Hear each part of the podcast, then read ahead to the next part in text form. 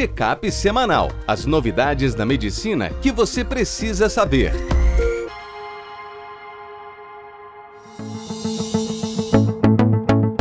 Olá a todos, meu nome é Ronaldo Gismondi, eu sou editor-chefe médico do portal PebMed.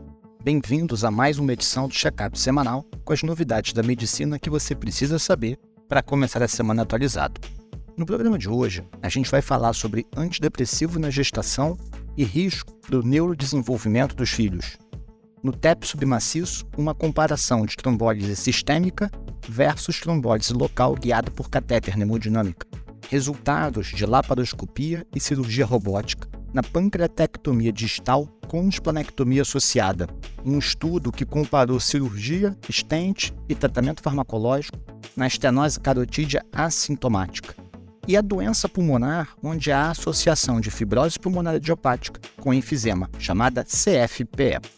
No primeiro texto, Enio Damaso, nosso gineco-obstetra, uso de antidepressivos na gestação e alteração no neurodesenvolvimento infantil. Isso foi análise de um grande banco de dados nos Estados Unidos, em que a avaliação do neurodesenvolvimento incluiu doenças com uma visão mais recente, como o transtorno do espectro autista e um transtorno do déficit de atenção e hiperatividade.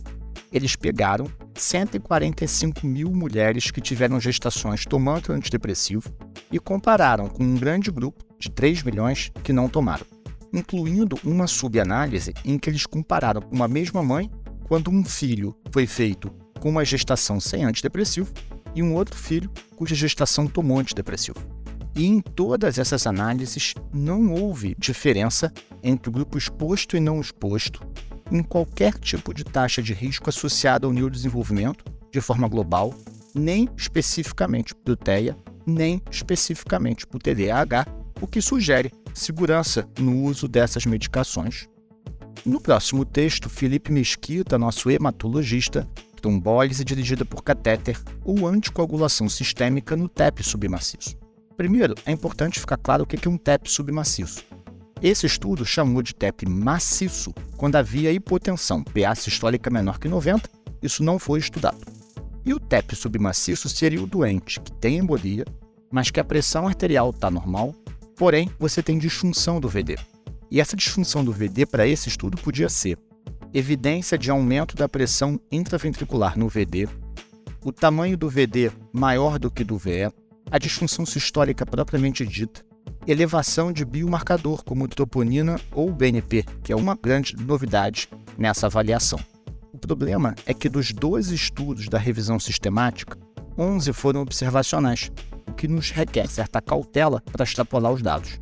De qualquer forma, são 9.700 participantes com uma idade entre 53 e 67 anos, e quando se fez a meta-análise dos dados, observou-se que na trombólise guiada por catéter, ou seja, in situ, na hemodinâmica, houve uma redução de quase 60% na mortalidade intra-hospitalar e de 64% na mortalidade de 90 dias, sem diferença nas taxas de sangramento maior, menor ou de transfusão sanguínea.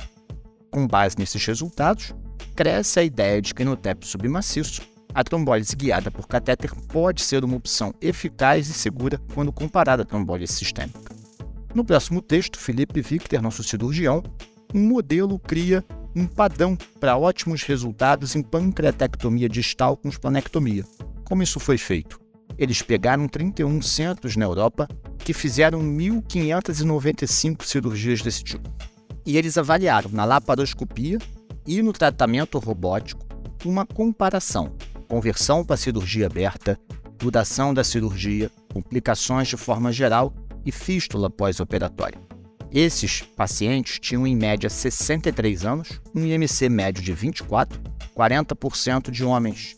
Dos 1.500, metade era por câncer, na sua maioria adenocarcinoma ductal. Laparoscopia foi feita em 81% e 18 para 19% com terapia robótica. E eles observaram que a necessidade de conversão para cirurgia aberta foi maior na laparoscopia, 15%, de apenas 7% na robótica. Complicações ocorreram em metade dos doentes, sendo que a fístula ocorreu em 23%, fístula pancreática pós-operatória. Nesse estudo, quais foram os preditores para conversão para uma cirurgia aberta?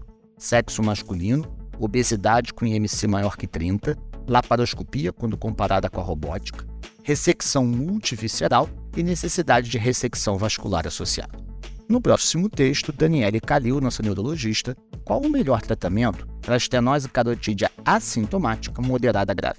A gente sabe que quem tem uma estenose carotídea maior ou igual a 50%, ele pode ter um AVC mesmo que nunca tenha sentido nada, e que essa taxa de AVC, o risco, oscila entre 0,5% e 1% ao ano. Há diversos estudos abordando o assunto, o mais recente deles se chamava SPACE 2, que foi publicado no Lancet Neurology. Ele queria comparar tratamento clínico, tratamento clínico mais angioplastia constante e tratamento clínico mais cirurgia. Infelizmente, por diversos fatores, o alvo do estudo eram 3.600 pacientes, mas só recrutaram 513. Isso faz com que o estudo perca poder estatístico. De fato, o resultado final não mostrou diferença entre os grupos, mas a gente, com um poder tão baixo, não tem como levar isso para generalização. Nesse estudo, o AVC ou óbito em 30 dias ficou em 2,5% na cirurgia, 4,4% no stent e 3,1% no tratamento clínico. Então, por enquanto, com base nesse estudo, não houve mudança na diretriz. A diretriz diz que na estenose carotídea assintomática moderada grave, pode-se fazer intervenção com cirurgia ou estente. Não é obrigatório, mas é possível fazer, isso principalmente com base no estudo ACST2, que é um estudo mais antigo, e que se você quiser saber mais detalhes, eu te convido a ler lá no portal. E para finalizar, Guilherme Bride, nosso pneumologista, novas diretrizes para o manejo de uma condição associada, onde a combinação, na mesma pessoa, de enfisema pulmonar, DPOC, com fibrose pulmonar. É porque o homem idoso, tabagista, é um fator de risco para ambos os cenários. Para vocês terem uma ideia, mais de 70% dos pacientes com essas condições associadas são homens, com uma idade média entre 65 e 70 anos. Comorbidades mais frequentes, além do tabagismo, são hipertensão, diabetes e câncer de pulmão. Como que é feito o acompanhamento desses doentes? Pela classe funcional, então o quanto de dispneia eles têm aos esforços, além das exacerbações.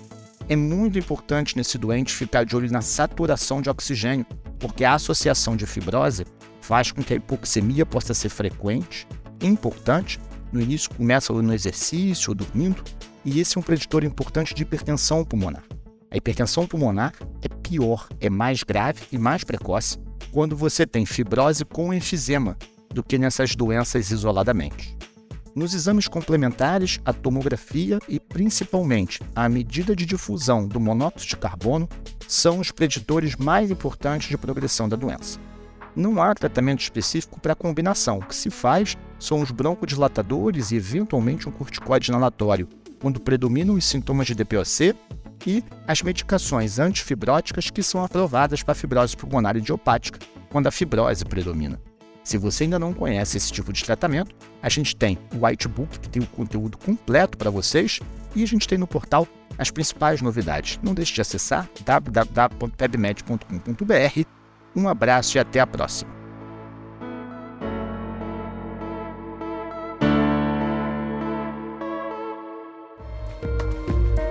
Este foi mais um check-up semanal com as novidades da medicina da última semana.